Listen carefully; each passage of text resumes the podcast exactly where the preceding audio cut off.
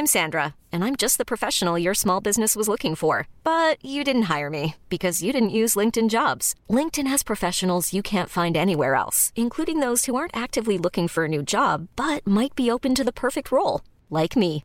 In a given month, over 70% of LinkedIn users don't visit other leading job sites. So if you're not looking on LinkedIn, you'll miss out on great candidates like Sandra. Start hiring professionals like a professional. Post your free job on linkedin.com/achieve today. Bonjour à toutes et à tous, bienvenue dans le podcast La Sœur, salut Big Rusty, on va parler de Kamaru Usman contre Leon Edwards, ça y est c'est officialisé. Au mois d'août prochain, Salt Lake City, retour de Kamaru Usman, vous le savez, il s'était cassé le poignet, cassé la main, pardon, et euh, donc là ça y est, tout va mieux pour lui, il va être de retour dans la cage face à Leon Edwards pour défendre son titre welterweight, et ce qui est sûr, c'est qu'on devrait avoir un Kamaru Usman en mode lutteur. La question qu'on se pose avec Big Rusty, c'est peut-il toujours lutter Kamaru Usman au regard de ses nombreuses blessures, de son âge qui commence peut-être à devenir un petit peu handicapant pour lui? On en discute maintenant, générique Big Rusty. Soit.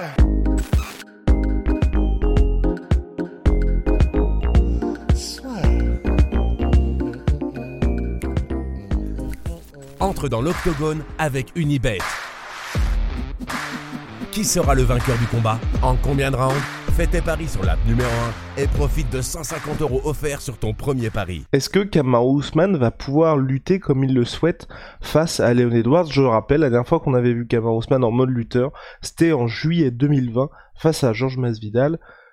Magnifique performance de Kamaru Usman dans l'exercice, mais il est vrai, face à un Masvidal qui venait en une semaine de short notice.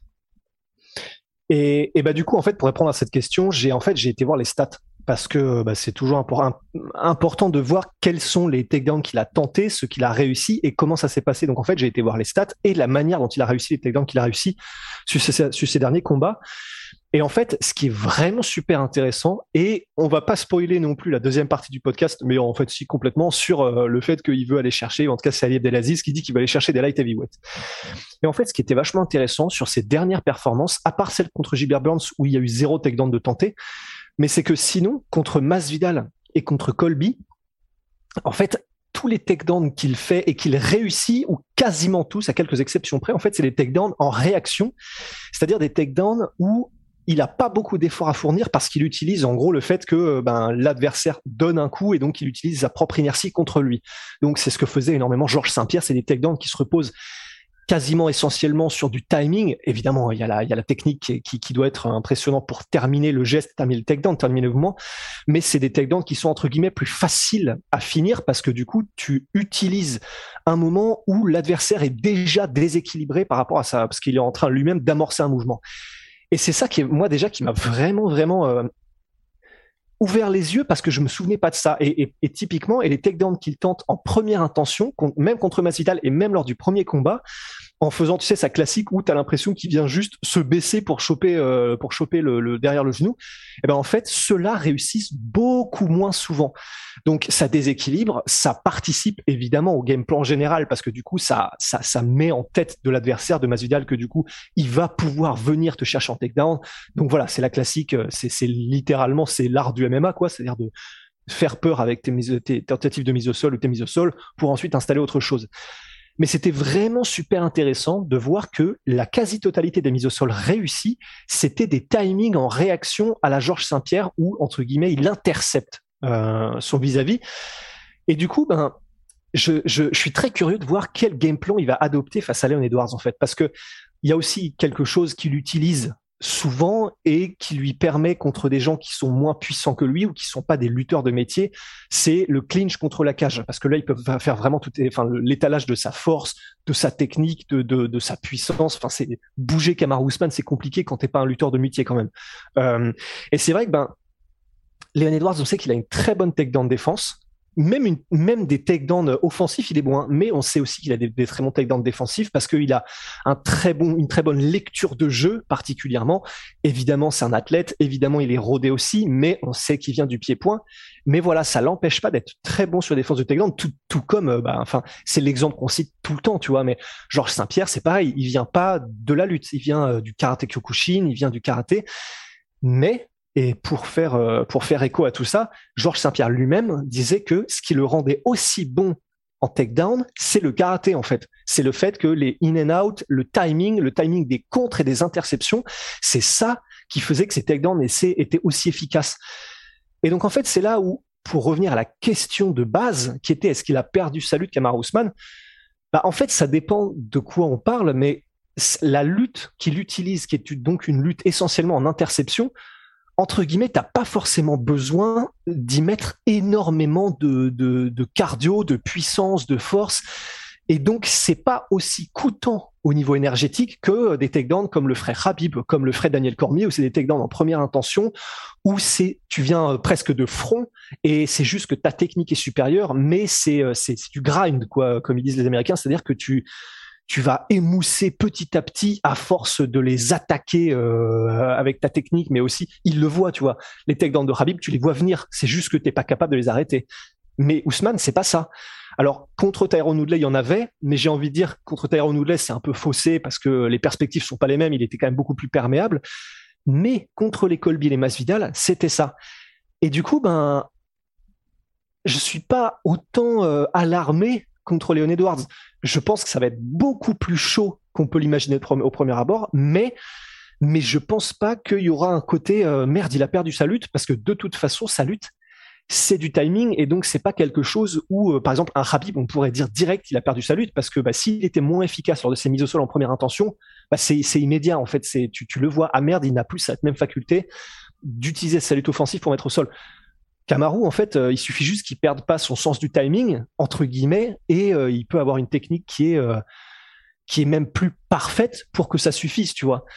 Donc voilà, je, pour finir là-dessus et terminer ce monologue qui était clairement beaucoup trop long, mais je voulais vraiment donner toutes ces informations parce que bah, lorsque j'ai été j'ai été taffé sur le, le, sujet du podcast ce matin, bah, tout ça m'est revenu en mémoire alors que pour moi j'avais tu sais un peu en tête que Kamaru c'est un peu un mec qui même si c'est pas un lutteur en enchaînement comme Khabib qui utilise beaucoup de takedowns offensifs en fait non et du coup, c'est vraiment cool et intéressant.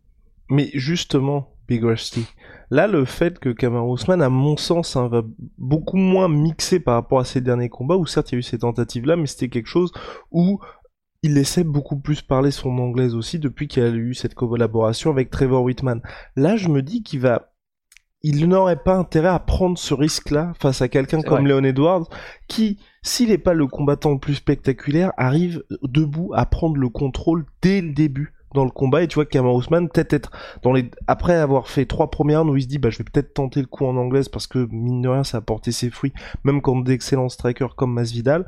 Là je suis en retard. Il faut absolument que j'aille vers la lutte et du coup je vais être un petit peu plus unidimensionnel. Moi ce qui m'inquiète c'est que pour ce combat là dès le début il soit obligé d'être comme ça et qu'il ait beaucoup moins cette possibilité comme il avait pu le faire ces derniers temps c'est d'être ultra surprenant dans le sens où les adversaires ne savent même plus où donner de la tête parce que que soit debout au sol, le mec est un véritable danger pour ses adversaires.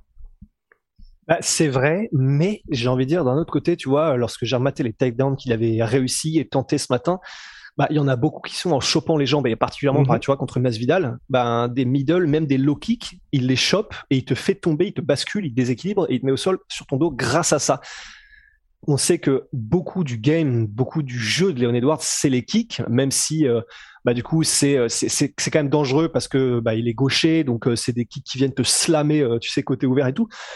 Mais on sait qu'à l'instar bah, donc des Georges Saint-Pierre, des Franck Edgar, il a cette faculté à attraper les coups de pied et que c'est même un des trucs qui fait que ben les adversaires sont généralement plus frileux qu'autre chose de kicker Masvidal parce que une erreur ou un kick que tu te fais choper, t'es sur ton dos et te relever, bon courage.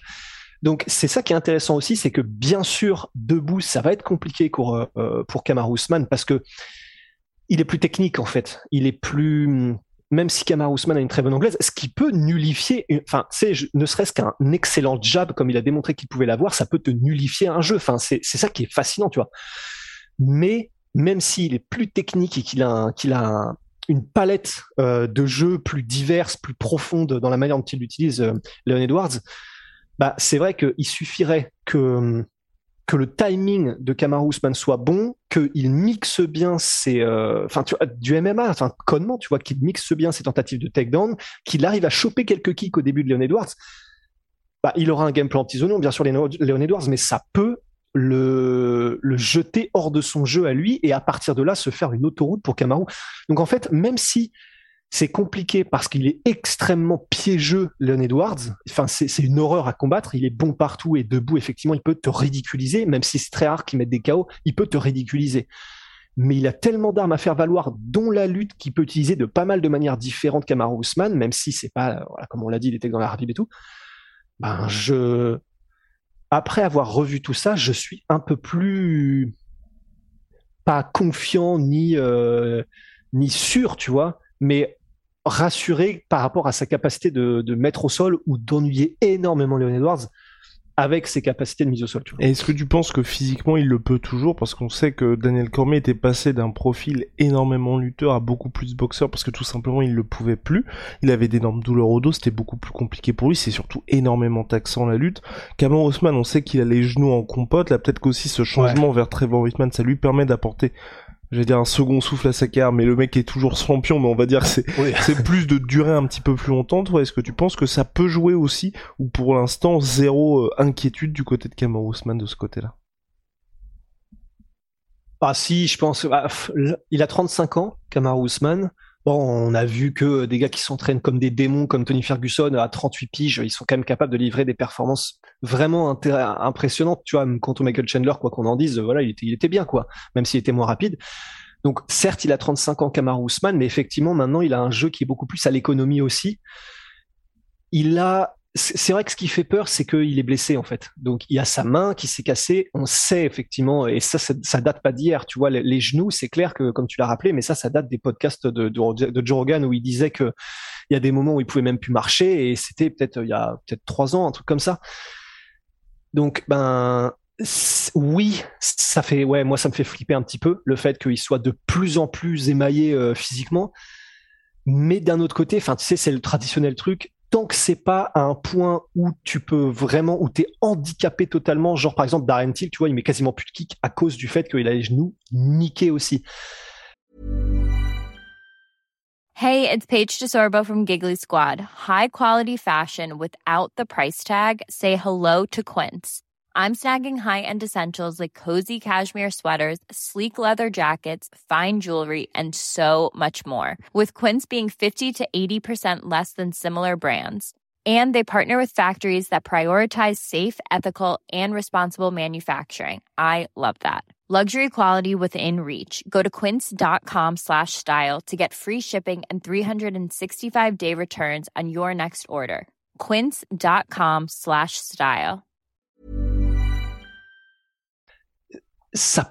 On peut en être à ce point-là euh, pour Kamaru Usman, mais jusqu'à maintenant, il a quand même démontré qu'il était tellement capable de développer un jeu à l'économie avec son anglaise et avec ses takedowns en timing que même s'il est explosé, j'ai envie de dire, il va toujours trouver un moyen parce qu'il est smart, tu vois. Find a way c'est le propre du champion, quoi. Risque de trouver. Un moyen, mais attention, moi je suis beaucoup moins confiant que les derniers combats face à Leon Edwards parce que très très très tricky Leon Edwards. Et qu'à mon avis va pousser à Kamar Ousmane à utiliser sa lutte moins que, on va dire qu'à l'accoutumée où justement Kamar Ousmane avait cette, euh, enfin les, derniers moments où Kamar Ousmane a dû utiliser sa lutte, là, il y a eu vraiment ce combat contre euh, Gilbert Burns après qu'il ait été euh, sonné, où là, il était obligé d'aller chercher le, le takedown pour... pour, Mais il a... Attends, parce que moi, j'avais été sur UFC Stats et j'avais vu 0 sur 0. Ah bah pourtant, euh, Ousmane, il tente, euh, il tente quelque chose. Après, après ils ont peut-être pas compté ça en takedown parce que c'est comme le takedown. Enfin, Là aussi, je, en tout cas, ouais, sur Fight, euh, sur UFC Stats, c'est 0 sur 0. Mais effectivement, il y a des trucs qui sont comptabilisés bizarrement. Mais oui, parce qu'il y avait aussi ce, ce takedown Koremi Colby Covington, tu vois. Moi, je sais, je te compte pas comme un takedown, mais tu sais, en haut, il reste à 100% de défense de takedown Kama Ousmane. Mais quand on regarde le ah. combat contre Colby Covington, il y a un moment où Bon, ouais, ça joue. C'est litigieux. Ouais. C'est très litigieux. Mais bref, tout ça pour dire qu'Amon Ousmane, à mon avis, moi, il va devoir être beaucoup plus à l'initiative face à Léon Edwards, qui va lui tendre énormément de pièges debout. Et donc là, euh, je vais, si s'il s'impose et si parce qu'il aura utilisé sa lutte, je vais être en mode, c'est vraiment un cauchemar ce gars-là parce que on sait pas du tout où le prendre. Et en parlant de cauchemar, il y a cette sortie qu'a eu Ali Abdelaziz concernant Kamar Ousmane, où là, il, rate pas une. il s'imagine donc Kamar Ousmane face au middleweight, mais surtout face au light heavyweight. Et je me permets de le dire hein, aussi, Fernand Lopez, lui, est très très impressionné par Kamar Ousmane, et pour lui, oui, il va bien évidemment utiliser sa lutte. Il n'y a aucun point d'interrogation aujourd'hui sur Kamar Ousmane pour sa lutte. Donc lui, il est vraiment, Fernand aussi, pour lui, Kamar Ousmane chez les middleweight ou même chez les light heavyweight, c'est possible parce que physiquement et au niveau de la lutte, il a un niveau que très très peu de personnes peuvent avoir. Damn. Ouais, ouais, ouais. Alors que Bah, moi, clairement, je, je pense que c'est middleweight, oui, en fonction de l'adversaire. Dans le sens, euh, tu lui mets Marvin Vettori, je pense que c'est très très compliqué. Par contre, tu lui mets quelqu'un comme Idris Adesanya, même si ça n'arrivera jamais, vous le savez. Je pense que là, il y a, il y a clairement la place. Ouais, mais par contre, euh, light heavyweight, ça fait quand même un sacré saut. Parce qu'en fait, c'est vrai que j'ai été, du coup, bah pareil, j'ai été poncé le plus de David spécialiste possible euh, sur la question, en fait, de, à quel moment est-ce qu'un lutteur euh, en lutte pure, que ce soit en MMA ou en lutte pure, peut battre quelqu'un qui est beaucoup plus massif que lui? Et bah, en fait, c'est vrai que ça paraît naturel et ça paraît normal, mais tous les spécialistes étaient d'accord en fait pour dire que tu as les compétences qui font que même si tu es plus petit, que ce soit en MMA ou que ce soit en lutte, bah évidemment, si tu es beaucoup plus technique, tu peux battre quelqu'un qui est plus gros que toi parce que tu vas te reposer sur euh, tu vas te reposer sur réussir à contourner, tu vas te, tu vas te reposer sur du timing, sur de la vitesse, sur de la fluidité dans les transitions que ne pourra pas suivre quelqu'un qui n'a pas le même niveau technique.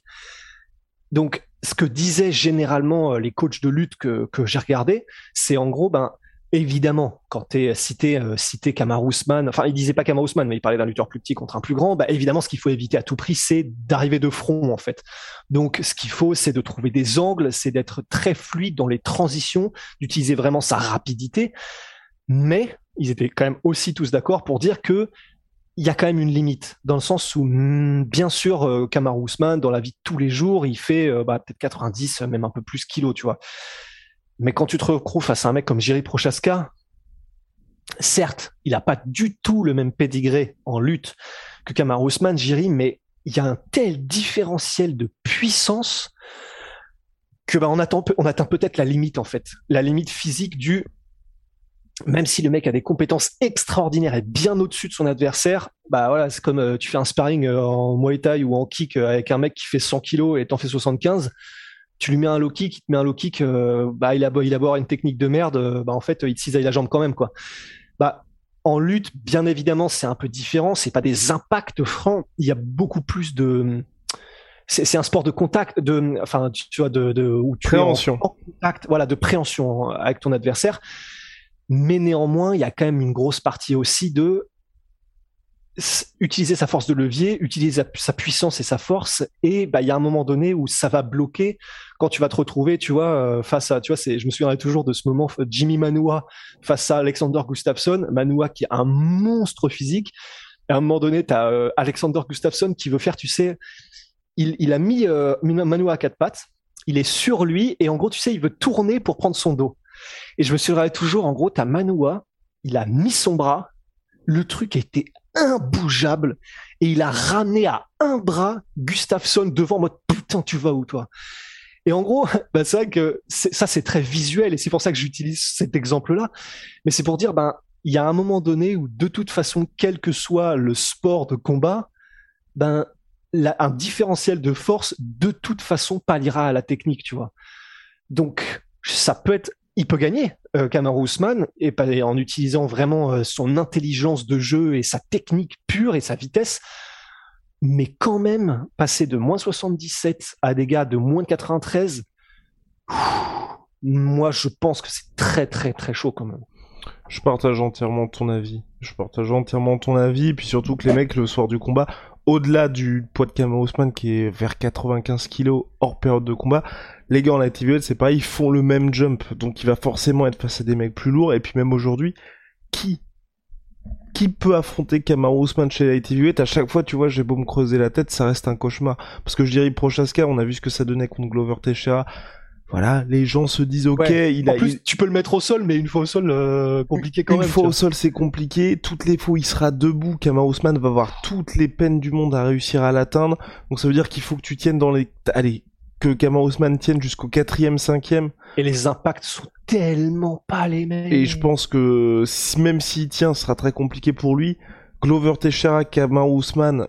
Je pense que ce serait très compliqué pour Kamar Ousmane. Enfin, pff, ouais, oui, non, non, ce serait très si, compliqué. je- Oui, si, si. ce serait ce serait très compliqué enfin tout enfin beaucoup trop grand middleweight par contre je pense que c'est plus intéressant même si quand vous regardez le top à chaque fois c'est enfin à part personnellement à part Polo Costa je pense que tous les autres c'est des enfin à part Polo Costa et Israël Adesanya où à mon avis il peut se débrouiller pour euh, pour s'imposer je pense que Robert Whittaker Marvin Vettori même Oh. euh, Jack Hermanson ça peut être compliqué pour Kamaru Usman Ouais, ouais, non, c'est pour ça. Bien sûr, tout est question de style aussi, mais ouais, un mec comme Whitaker, t'imagines l'horreur pour Kamaru Usman?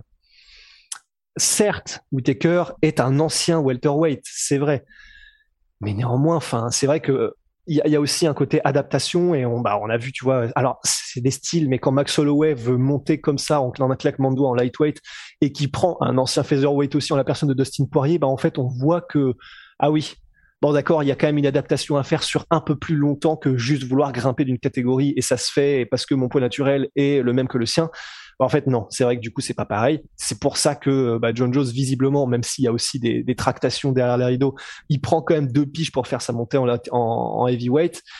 Que euh, Dustin Poirier avait pris son temps aussi. Bah voilà, une fois que tu y es, tu restes. Donc après, c'est pas c'est pas déconnant. hein. C'est vrai que Kamaru Usman, maintenant vu où il en est dans sa carrière et vu que là, s'il bat s'il bat Léon Edwards et qu'ensuite, entre-temps, il y a eu un combat de Ramzat et qui bat Ramzat et qui est la nouvelle génération, bon, bah là, c'est clair, euh, autant qu'il, autant, s'il continue à combattre, autant qu'il monte. Mais, et, et dans ce cas-là, s'il monte et que c'est pour y rester, ça peut effectivement être intéressant. Parce qu'il n'est pas plus petit euh, en taille, en tout cas, qu'un mec comme Vettori, hein, il me semble, Kamar Ousmane. Je ne suis pas certain, Rusty, euh, si, si, si Rusty peut faire les recherches, mais je, Euh, je ouais. crois pas. Et pareil pour Whitaker, je pense que je- Non, il, il- est à ouais. 1,83, c'est ça? Ouais, moi, je pense que tous les trois se font un 83. Donc, Kamar Ousmane, 1m83, on est bon. Voilà. Oh, Whitaker Vettori. aussi, je crois. Marvin Vettori, 1m83, on est bon. Putain, on est chaud Oh, quand même. Waouh, waouh, waouh, waouh. Putain, j'avais tapé Forêt. Euh, Oh, Robert Robert. Whittaker. Forrest Whitaker. Ah, mais c'est incroyable, hein, c'est. Et Robert Whittaker, 1,83. Oh, on est chaud! Oh! Et je suis même prêt. Attends, vas-y. Oh putain, est-ce que je tente le super banco? Et je vais même dire que Polo Costa est à 1,85. Putain, allez. Oh, Si- J'aurais dit, que tu m'offres 80 quoi j'aurais dit 84, moi, Polo Costa. Putain. Et qu'est-ce qu'on gagne? Tu m'offres quoi? Ah, je sais pas trop, je sais pas trop, je sais pas trop. Putain, On va t'as voir, intérêt à on trouver va parce qu'il Ah, fait. 1,83. Oh merde Putain, Attends, je, mais. Moi, je le voyais plus grand, Oui, moi. aussi, je voyais plus grand. euh, les stats sont frauduleuses. Bref, on se retrouve très très vite. stats. Big shout out my sweet pea, my sweet protein. Mon 38% sur tous mes protéines avec le code la sueur. Et puis Onae, nos savons, c'est sur onae.fr que ça se passe. Merci pour votre soutien. Il y a les packs, packs, euh, packs savon doux, packs Savon doux. BMF, packs Hey pirate. We got everything. Sur Celeb Wiki, ils mettent à 85. Ah ouais, c'est ça, c'est les Bon, après, c'est Tu Celeb qu'on va... Allez, allez, allez, c'est...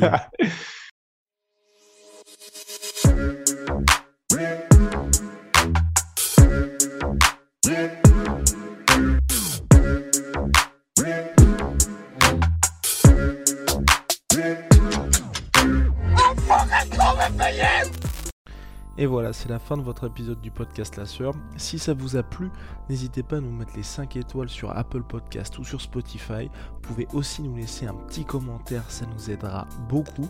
Et si vous voulez aller plus loin avec nous, vous tapez La Sueur sur toutes les plateformes ou sur les réseaux sociaux, vous nous trouverez. Et là, vous nous écoutez très certainement en audio. On est aussi en vidéo sur YouTube, mais également sur Snapchat. Là encore, vous tapez La Sueur et on sera là.